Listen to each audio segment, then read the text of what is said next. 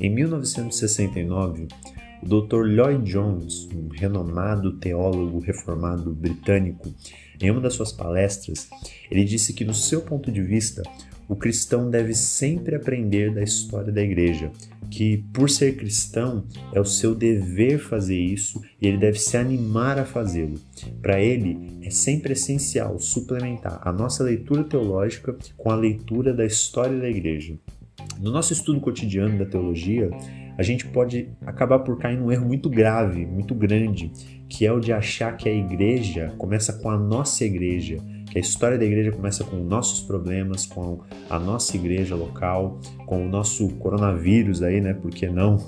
E na verdade não, a gente tem que sempre ter em mente que são na verdade séculos de história, são, são mais de dois mil anos de história, de legado, que são deixados a nós e que são importantes para tudo que a gente sabe sobre, bem, sobre tudo, né? São mais de dois mil anos que influenciam tudo que sabemos e tudo que cremos, influenciam a nossa cosmovisão. E dentro desse período de dois mil anos, nós tivemos grandes eventos, perseguições, heresias e erros, grandes conquistas, grandes figuras que nos deixam com muita bagagem e com uma identidade única. A igreja ela tem uma identidade única. E como nós veremos mais à frente, o Senhor direciona o seu povo e está direcionando o seu povo em todo o evento, seja esse evento de grande importância ou um evento aparentemente irrelevante. E é pensando nisso, pensando nessa importância do conhecimento da história da igreja para nossa base cristã, para nossa base teológica, o Cash 95 dá início hoje a uma série de podcasts sobre a história da igreja e nós vamos passar juntos pelos acontecimentos mais importantes até aqui e entender a tradição cristã, as bases da nossa história e como algumas coisas aconteceram. Fica ligado!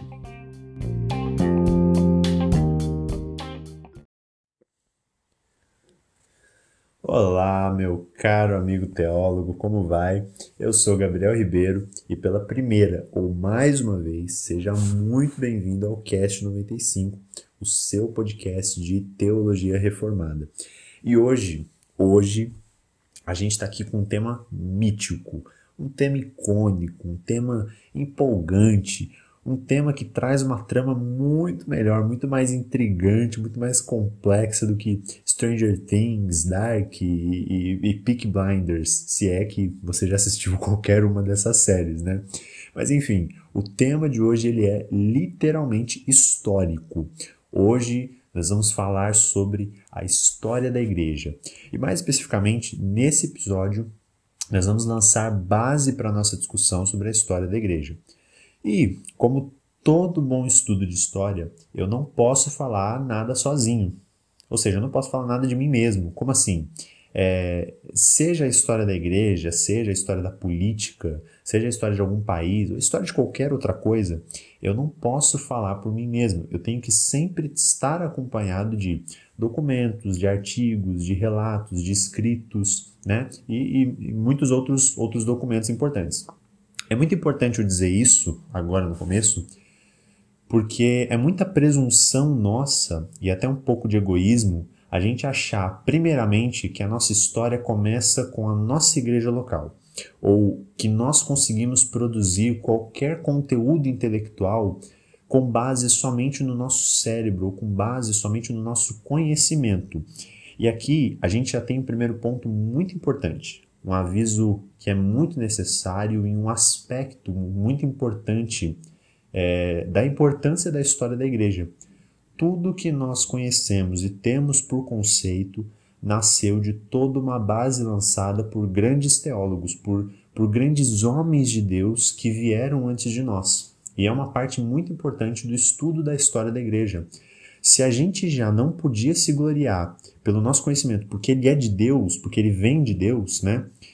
Agora a gente pode se gloriar menos ainda, porque tudo que a gente sabe, além de vir de Deus, ou seja, todo o conhecimento que nós temos, além de vir de Deus, ele também é fruto de um trabalho de mais de dois mil anos produzido entre vários autores, entre vários pastores, teólogos, pensadores, missionários, enfim, é, além de eles terem sido inspirados por Deus e o conhecimento deles ter vindo de Deus, é, o nosso conhecimento é fruto do que eles produziram. Então, a gente tem que aproveitar de alguma forma ao máximo esse rico tesouro intelectual que nós herdamos da tradição cristã. Já dizia o monge medieval Bernardo de Chartres, nós somos como que anões montados em ombros de gigantes, para podermos ver mais, muito mais longe do que eles, não pelo alcance do nosso olhar ou pela estatura do nosso corpo, mas porque quando erguidos ao alto, nós somos alçados pela grandeza dos gigantes. Então, o ponto de partida de tudo que nós conhecemos e vamos ensinar, ele vem da boa e velha tradição viva dos que já morreram, como já dizia né, Jaroslav Pelikan. Assim, para a gente iniciar a nossa base para o nosso estudo, é muito importante a gente entender o que é igreja segundo as Escrituras. Antes da gente dar continuidade, eu acho importante a gente entender esse conceito.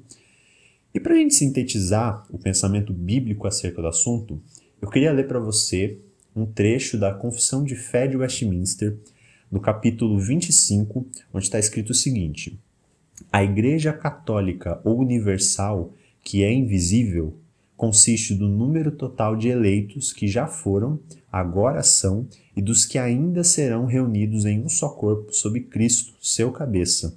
Ela é a esposa, o corpo, a plenitude daquele que cumpre tudo em todas as coisas. A igreja visível, que também é católica ou universal, sob o evangelho, não sendo restrita a uma nação como antes sobre a lei, consiste de todos aqueles que, pelo mundo inteiro, professam a verdadeira religião, juntamente com seus filhos. É o reino do Senhor Jesus, a casa e família de Deus, fora da qual não há possibilidade ordinária de salvação. Antes de eu dar continuidade, eu quero só explicar para você uma coisa. É, quando a confissão de fé de Westminster se refere a nós como igreja católica, é, ele não está dizendo da igreja católica que a gente conhece hoje, tá? Quando eu disse que é a Igreja Católica, o termo católico se refere a universal. Então nós somos a Igreja Universal de Deus. Nós não estamos falando daquela universal que você sabe bem da qual universal que eu estou falando. a gente está falando da Igreja Universal é, que não se restringe a uma nação, ela não se restringe a um povo específico ou a uma localidade, um local geográfico. A gente está falando de universal, que é de vários povos, de várias nações, até porque a igreja ela é uma união de vários povos, de várias nações, de várias etnias, de várias raças, né? Então, quando a gente fala de igreja católica, a gente está falando de uma igreja que não se restringe a um local único. Mas enfim, voltando para a nossa confissão de fé de Westminster, né? De forma muito resumida, o que a gente leu aqui agora é o seguinte: a tradição reformada ela afirma que a igreja possui uma, uma dupla distinção, ou seja, é, a igreja é dividida em igreja visível e igreja invisível. Todos aqueles que pertencem à igreja como organização, ou seja, aqueles que são batizados, que são reconhecidos num hall de membros, que fazem parte de uma denominação, de um templo, né? Eles fazem parte da igreja visível. Só que a gente bem sabe que nem todo mundo que faz parte da igreja visível, ou seja, que faz parte de uma denominação, que, que faz parte de um hall de membro, eles serão realmente salvos. Nem todo mundo a gente pode garantir que vai ser realmente salvo, já que dentro da igreja visível pode haver cristãos que, que não vivem a verdade em seu coração, que não professam a fé de forma genuína no seu coração. Então, todos aqueles que são verdadeiramente professos na fé, que possuem a verdade em seu coração, que são regenerados pelo Espírito Santo e que foram eleitos, né, em suma, aqueles que foram eleitos pelo Senhor, esses constituem a igreja invisível. É, em 1 João, no capítulo 2, versículos 18 e 19, a gente vê um exemplo muito claro dessa distinção, onde o apóstolo João diz que muitos anticristos têm surgido, ou seja, muitos falsos profetas têm surgido na igreja. Eles saíram de nosso meio, entretanto, não eram dos nossos, porque se tivessem sido dos nossos, eles teriam permanecido conosco. Ou seja, até então, esses anticristos eles eram parte da igreja visível. Só que eles não eram parte da igreja, a igreja mesmo, né? a igreja invisível. Porque se eles fossem, eles teriam permanecido conosco. É o que diz em 1 João, capítulo 2, versículos 18 e 19. E aí, tendo assim em mente esse entendimento, esse conceito sobre o que é igreja e o que ela representa, a gente pode partir agora para um aprofundamento maior do tema. Então, a gente pode ter um, um nisso a gente pode ter um leve questionamento. De onde essa igreja surgiu? Onde que nós, os eleitos de Deus, nos entendemos então como igreja? Como que a gente olha na Bíblia e fala, aqui a gente se entende então como igreja?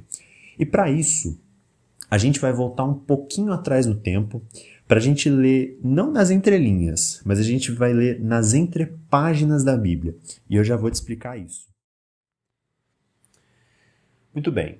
Existe um período na Bíblia que nós chamamos de período intertestamentário. Esse período intertestamentário, que também é conhecido como período interbíblico, como o próprio nome diz, é um período que acontece entre testamentos, né? Então ele acontece entre o Antigo Testamento e o Novo Testamento. Eu não sei se você já chegou a se perguntar alguma vez o que acontece, né? É, se teve algum, alguma coisa que aconteceu entre o Antigo Testamento e o Novo Testamento, ou se as duas coisas são muito ligadas, né? São, são datas muito próximas. Mas, caso você nunca tenha se perguntado ou já se perguntou e nunca teve uma resposta, houve um período que nós chamamos de período intertestamentário. Esse período ele durou desde a época de Neemias, né? Que foi mais ou menos a época onde foi escrito, né? É, o período onde foi escrito Malaquias, até o nascimento de Jesus. Esse período durou cerca de 400 anos, um pouco mais de 400 anos. E esse período, o período intertestamentário, ele foi um tempo muito duro para o povo de Deus, para os judeus, né? Porque durante esse tempo não teve nenhum registro de palavra profética da parte de Deus para o povo de Israel. Então, por isso, por vezes, a gente pode acabar ouvindo que esse período ele é conhecido por anos silenciosos. Para você que já ouviu falar do período intertestamentário, você provavelmente já ouviu, quase com certeza, já ouviu falar que esse período foi um tempo onde Deus se manteve em silêncio. Mas aí, será que foi realmente um período de silêncio da parte de Deus? Será que realmente foram anos silenciosos? Bom, talvez em relação às profecias, a gente pode até dizer que sim, foram anos silenciosos. Mas a gente está falando de um Deus que é soberano, um Deus que guia o mundo com as suas poderosas mãos e tem sob seu controle as rédeas do universo. A gente está falando de um Deus que não deixa nada fora do seu domínio e que na história do mundo é o que estava e que está e que vai continuar direcionando todos os acontecimentos até chegar num ponto culminante, no, no clímax da história. Heber Campos Jr., ele diz que Deus é um grande contador de histórias. Ele, ele diz que Deus sabe exatamente como construir um cenário perfeito para o desenvolvimento da trama que ele, que ele pretende. E eu concordo com ele, foi exatamente isso que Deus fez. Você provavelmente já deve ter ouvido falar do exílio de Israel na Babilônia, no período de 586 anos antes de Cristo. Nesse período de exílio na Babilônia, Israel deixou de ser uma nação independente e se tornou só um pequeno território numa sucessão de grandes impérios. Para te situar melhor, é, a região da Palestina, que é o berço do cristianismo, onde Israel estava, sempre foi um lugar muito importante. Por quê? Porque essa região da Palestina passavam as principais rotas de comércio. Então, é, todos os impérios, né, geralmente, né, os impérios e os países que sempre estiveram de olho ali, eles estavam de olho por causa dessa tentativa de conquista da região, porque quem dominasse essa região da Palestina tinha uma grande vantagem como nação. Imagine, ali passava as principais rotas de comércio. Então, a vantagem era muito grande, tanto em questão de rota de planejamento, como em questão econômica e política. O domínio era muito grande. E aí, por volta do ano de 538 a.C., os persas conquistaram a Babilônia.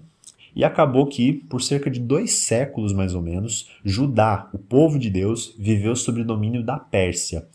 Só que aí, até então, isso não teve repercussões tão grandes, tão graves, porque os judeus eles tinham permissão para continuar suas práticas religiosas sem grandes interferências. Os persas eles eram até que bem liberais em relação ao, aos judeus, tanto que nesse período os judeus eles foram liberados, liderados né, por sumos sacerdotes. Então até aí tudo tranquilo. Só que aí, cerca de dois séculos depois, é, no ano de 333 a.C., uma figura muito conhecida surge em cena. E você provavelmente conhece, ele não é pequeno, mas ele é Alexandre. Sim, ele é Alexandre o Grande. Eu sei que a piadinha foi bem infame, mas eu, eu, eu, achei que o momento foi bem propenso. Mas enfim, Alexandre, como o grande conquistador que ele era, um dos maiores conquistadores da história, ele surgiu derrotando as tropas da Pérsia e tendo assim a conquista da Terra Santa. A região da Palestina estava então em suas mãos. E esse tempo de domínio de Alexandre o Grande, ele foi conhecido como período helenístico, um período dominado pelo helenismo, por conta da política imposta por Alexandre. Eu vou chegar lá. Alexandre ele não chegou a ter uma, uma política de total opressão ao povo judeu. Ele não oprimiu o povo judeu. Na verdade, ele até chegou a, a ter um, um, uma questão, um relacionamento com os judeus muito parecido com os persas. Então ele não, influ, não influenciou tanto os judeus. Ele deu até uma certa liberdade ao povo, como né, feito pelos persas, só que a única diferença é que a ideia dele, a ideia de Alexandre, era criar um só povo, era criar um povo unificado, uma única cultura, e o um mundo movido por essa cultura, pela língua grega. E esse fato ele é muito importante, muito importante. Por causa desse helenismo que a gente chama, dessa ideia de Alexandre, toda a região da Palestina passou a falar a língua grega como língua fluente. Então, o grego ele passou a ser a língua oficial. O, o, grego era tipo o inglês nos dias de hoje, entende? Hoje, tudo que a gente vai fazer, a gente precisa de quê? Falar inglês. Inglês é a língua mais importante da atualidade. E isso era o grego naquela época. E o grego passou a ser tão importante e necessário naquela época que quando Alexandre construiu Alexandria no Egito e mudou os judeus para lá, ele deu para os judeus os mesmos privilégios dados aos seus súditos gregos. E aí isso, isso abriu um certo caminho para a tradução do Antigo Testamento para o grego. E aí surgiu a famosa, talvez você até conheça, a famosa Septuaginta, que é o Antigo Testamento traduzido para o grego, é o Antigo Testamento na língua grega da época. Essa tradução surgiu por volta de 250 é, anos antes de Cristo, né? Tipo, muitos anos depois da sua morte, mas só para você entender a, a, o tamanho da importância do grego nessa época. E quando o Alexandre faleceu em 323 anos antes de Cristo, os seus sucessores eles seguiram mais ou menos o mesmo modelo de governo que ele. Só que aí, cerca de também um século depois mais ou menos, os Seleucidas eles assumiram o controle e decidiram que iriam impor a helenização de uma forma muito radical. Esses nomes que eu estou falando dos Seleucidas, você não precisa exatamente lembrar deles, tá bom? Os nomes mais importantes são mais a questão da helenização. E os Seleucidas eles queriam impor essa helenização de uma forma bem radical, tendo por objetivo erradicar a religião judaica. Eles queriam acabar completamente com as práticas judaicas. Tanto que Antíoco, é, o Epifânio, que governou nesse período seleucida, ele proibiu o elemento das práticas judaicas e procurou destruir todas as cópias da Torá, que era o, Pentateuco, né? as cópias da lei, e ainda exigiu que fizessem ofertas aos, ao deus grego Zeus, o famoso deus grego. Né? Na verdade, o, esse Antíoco ele foi tão radical que ele até chegou a sacrificar um porco dentro do templo de Jerusalém. E aí, num ato muito corajoso por parte dos judeus. Matatias, que é um camponês idoso de família sacerdotal, e seus cinco filhos, ele chegou e destruiu um altar grego, destruiu o vilarejo onde ele vivia e matou um emissário de Antíoco.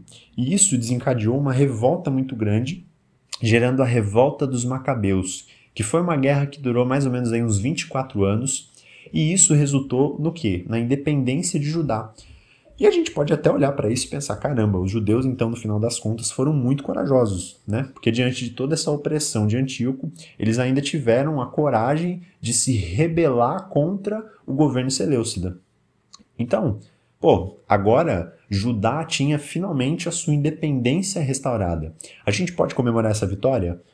Mais ou menos. No ano de 63 a.C., o general romano Pompeu, ele tomou a região da Palestina e aí a região passou então a ser dominada por Roma, o famoso Império Romano, aquele que perdura até hoje. Sempre que a gente vai contar da história bíblica, o Império Romano sempre está na nossa mente.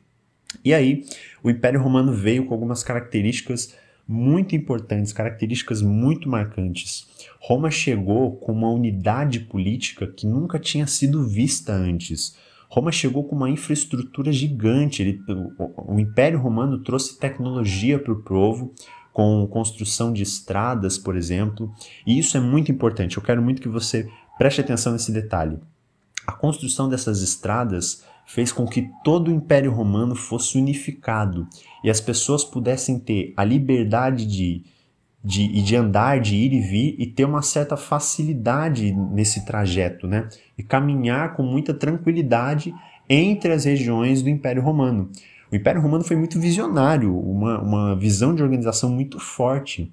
Na visão deles era o seguinte: se a gente quer conquistar uma outra nação, a gente precisa ter um fácil acesso, a gente precisa ter uma fácil locomoção, com vias seguras de, de, de caminhar, né? E tudo isso, claro, na visão dos romanos. Para eles, a situação estava perfeita para os seus planos de domínio, de conquista, né? Mas como a gente disse há pouco, o Senhor é um Deus soberano e ele tem planos que são infinitamente melhores e maiores. Para para refletir um pouco sobre isso.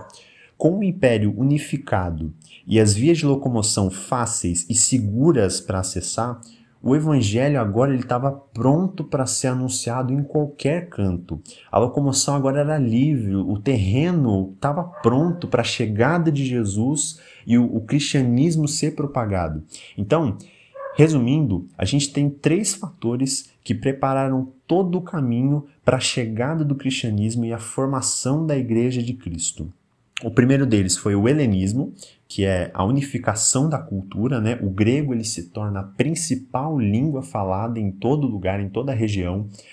A segunda é a infraestrutura trazida pelo Império Romano, oferecendo paz, tranquilidade, facilidade, conforto na propagação do evangelho por todo o Império Romano, porque todas as rotas, todas as estradas se tornaram mais facilitadas e unificaram todo o império. E por fim, o helenismo e toda essa unificação da cultura, ele gerou um judaísmo enfraquecido, um judaísmo dividido, porque os judeus foram divididos entre alguns que apoiavam a forma de governo unificado e outros que não. Alguns que apoiavam né, o grego sendo falado como a principal língua e outros judeus que não apoiavam. Então o judaísmo ficou enfraquecido, ficou dividido por conta desse helenismo. E assim o, o evangelho ele tinha então as condições perfeitas para ser anunciado, estava tudo pronto, o terreno estava preparado. E tudo isso que nós comentamos dá origem ao que nós chamamos de a plenitude dos tempos, o terreno pronto para a chegada de Jesus e o evangelho ser anunciado em todo o mundo. Assim, Finalmente, com todo o terreno preparado, Jesus então veio ao mundo, realizou grandes sinais e prodígios, anunciou o reino de Deus, morreu numa cruz e ressuscitou ao terceiro dia. E aí, tendo então ressuscitado ao terceiro dia, ele se reuniu com seus discípulos, explicou as Escrituras para eles e disse: Ide por todo mundo e pregai o Evangelho a toda criatura. Isso está relatado em Marcos, no capítulo 16, no versículo 15. E assim eles abençoou e ascendeu aos céus. E aí você pode até imaginar que assim que a ordem foi lançada para pregar o evangelho a toda criatura em todo mundo, foi exatamente o que os discípulos fizeram, certo? Bom, se você achou isso, você está um pouco enganado. Não foi exatamente assim que aconteceu. Deixa eu explicar melhor. A igreja, ela começou em Jerusalém com os discípulos de Jesus que haviam se tornado apóstolos. E aí, num primeiro momento, uma primeira coisa que a gente tem que se lembrar é que era necessário antes aguardar a chegada do Espírito Santo, para que eles pudessem receber o poder do Espírito Santo e anunciar o Evangelho. Tanto que essa foi a ordem de Jesus antes de eles saírem para anunciar o Evangelho. Isso está em Lucas 24, no versículo 49. Só que a questão não era só essa de aguardar a chegada do Espírito Santo. É, como a gente disse, a igreja ela começa com os apóstolos. E os apóstolos eles tinham a visão, a ideia de que o evangelho era somente para os judeus e que a vinda de Cristo na terra havia sido exclusivamente para os judeus. Para eles, é, Jesus ele era o Messias que tinha sido predito pelos profetas lá no Antigo Testamento. Isso para trazer salvação, só que salvação somente para o povo judeu. E aí, por causa disso, a igreja ainda não tinha as características que a gente conhece, como por exemplo a catolicidade, né? que é o evangelho alcançado a todos os povos, a todas as nações, por ter essa visão estritamente judaica. Quando Jesus lançou o ID, a gente sabe que a ideia era muito clara de que esse ID envolvia vários povos e várias nações. E dois fatos muito importantes a gente tem que lembrar é, que aconteceram para que esse entendimento fosse alcançado.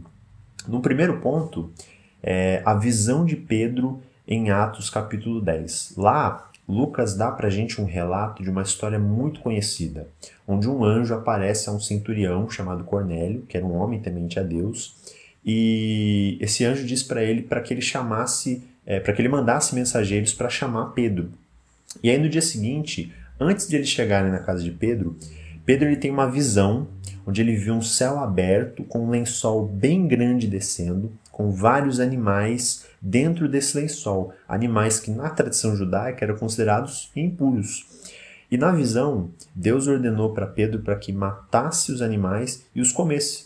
E aí, como um bom judeu que Pedro era, ele diz a Deus que não podia comer, porque se ele comesse, ele ia ser considerado impuro, né? ele ia se contaminar com o alimento.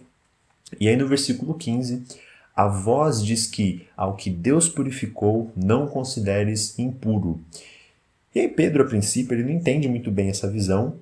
Só que aí, quando Pedro é levado pelos mensageiros até a casa de Cornélio, lá ele prega o evangelho e testemunha o Espírito Santo descendo também sobre a casa de Cornélio. E a casa de Cornélio, a, o, o povo não era judeu, era um povo gentio. E aí, por fim, Pedro entende que ao que Deus purificou, não consideres impuro. Ele entendeu que agora o povo gentio também fazia parte do povo de Deus. Agora o povo gentio não era mais separado do povo judeu. Agora ambos faziam parte de um único povo, que era o povo de Deus, e que o evangelho agora era estendido também aos gentios. E um segundo fato muito importante, o segundo acontecimento que foi muito importante, foi a conversão de Paulo. Paulo é talvez uma das figuras mais conhecidas da história. E Paulo, ele era um judeu, e era um judeu muito convicto. Paulo, ele era fariseu, obediente às leis, ele era praticante de todas as tradições judaicas. E, e segundo ele mesmo, lá em Filipenses 3:5, ele era ele, ele se chamava de hebreu de hebreus. É, alguns interpretam que isso ele quis dizer que ele tinha ainda, ele ainda mantinha a tradição de falar a língua original do seu povo, que era o hebraico. A gente lembra que na helenização o, o povo judeu agora falava grego, né? E aí Paulo diz que ele era hebreu de hebreus, ou seja, ele ainda mantinha a tradição de falar o hebraico, a língua original do seu povo. E o que acontecia é que Paulo ele perseguia os cristãos ferrenhamente. Ele participava do assassinato de cristãos e consentia com assassinatos, como foi no caso de Estevão. Isso porque os judeus entendiam que, cristãos, é, que os cristãos faziam parte de uma seita, de, de alguma falsa mensagem do judaísmo, e aí por isso eles perseguiam os cristãos de uma forma muito pesada. Só que aí Paulo quando estava no caminho até Damasco, ele passou por uma experiência com Jesus, um relato que a gente pode ver lá em Atos no capítulo 9. E aí ele se converte então ao cristianismo. E aí aquele que perseguia os cristãos de forma ferrenha se torna um cristão, um mensageiro do evangelho muito forte. Ele passou a ser um grande propagador da mensagem do evangelho, um dos maiores missionários de todos os tempos. Nas palavras de Hernandes Dias Lopes, ele diz que Paulo foi o maior bandeirante da história da igreja. E o mais importante é que, na sua experiência, na experiência da conversão de Paulo, Paulo entende que o evangelho ele não deve se limitar somente aos judeus, mas ele deve chegar também aos gentios.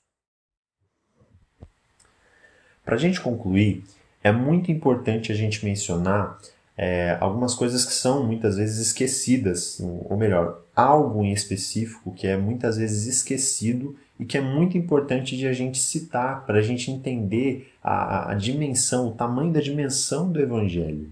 Uma das principais igrejas da época, que era a Antioquia, a igreja que Paulo fazia parte, teve uma grande importância e um grande impacto evangelístico, porque foi dali da Antioquia que se iniciaram as viagens missionárias de Paulo, não só as de Paulo, mas também outras viagens que têm uma grande relevância e, e dali levariam a mensagem do evangelho a todos os cantos, a todo mundo, né? E a contribuição de Paulo mais importante foi não só nas suas viagens missionárias, mas também os seus escritos, né, os escritos de suas cartas que hoje constituem o nosso cânon bíblico. Só que algo muito importante, é, o algo que a gente citou que deve ser mencionado, é que o evangelho começou a crescer de uma maneira gigante em todo o mundo, principalmente por causa de pessoas comuns. Como assim? A gente está falando de comerciantes, de ferreiros, de artesãos, de cidadãos comuns das cidades que foram grandes contribuintes para a propagação do evangelho. Eles foram muito, eles foram totalmente fundamentais nesse processo de evangelização. É, não só líderes, mas essas pessoas comuns, trabalhadores comuns do dia a dia. Um relato muito lindo e que serve de base para isso que a gente está falando, se encontra em 1 Tessalonicenses, lá no capítulo 1, dos versículos 6 até 8. Lá a gente lê o seguinte: Com efeito, vos tornastes imitadores nossos e do Senhor, tendo recebido a palavra, posto que em meio de muita tribulação, com alegria do Espírito Santo, de sorte que vos tornastes o um modelo para todos os crentes na Macedônia e na Acaia porque de vós repercutiu a palavra do Senhor, não só na Macedônia e na Caia, mas também por toda a parte se divulgou a vossa fé para com Deus, a tal ponto de não termos a necessidade de acrescentar coisa alguma. Olha para você ter a dimensão é, do quanto o evangelho é poderoso.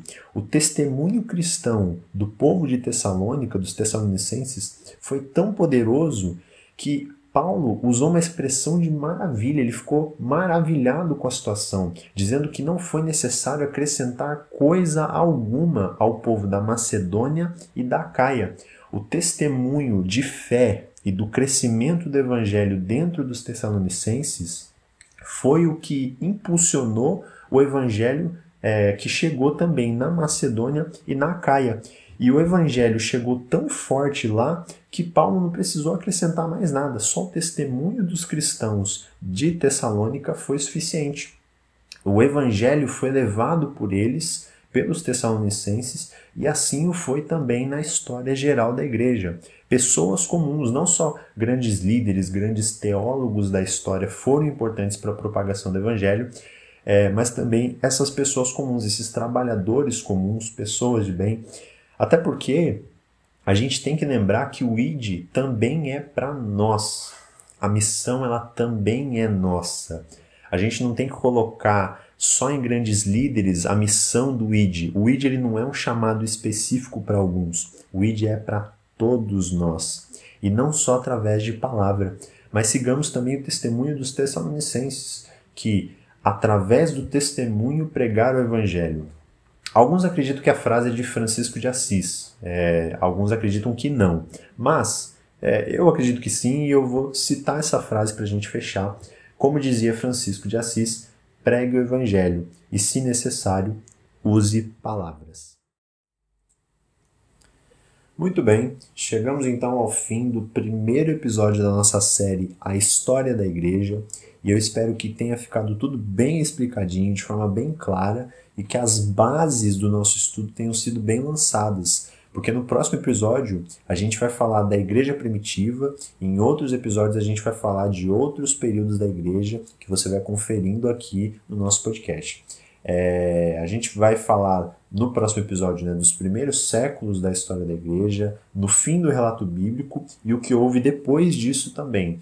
E aí, com as bases lançadas, a gente vai conversar então sobre as perseguições, sobre os imperadores, é, os, os, grandes contribuintes da história cristã, além também de a gente conversar um pouco sobre algumas heresias que se infiltraram na igreja nos primeiros séculos e como elas foram combatidas.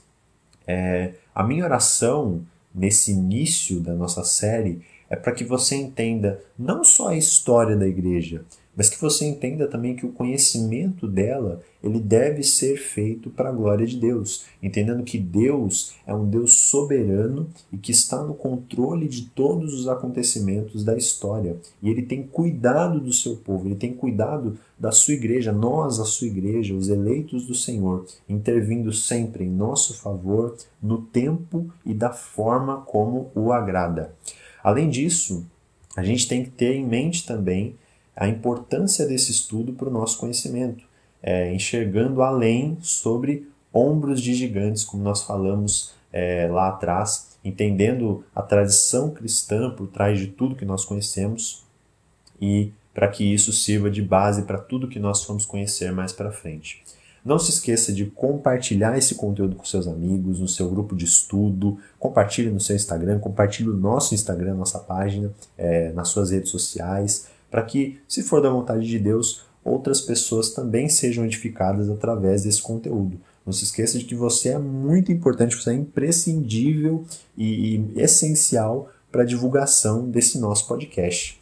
Enfim, tamo junto, cara amigo reformado, cara amigo teólogo, que Deus abençoe muito a sua vida e até o nosso próximo Cast 95, o seu podcast de teologia reformada.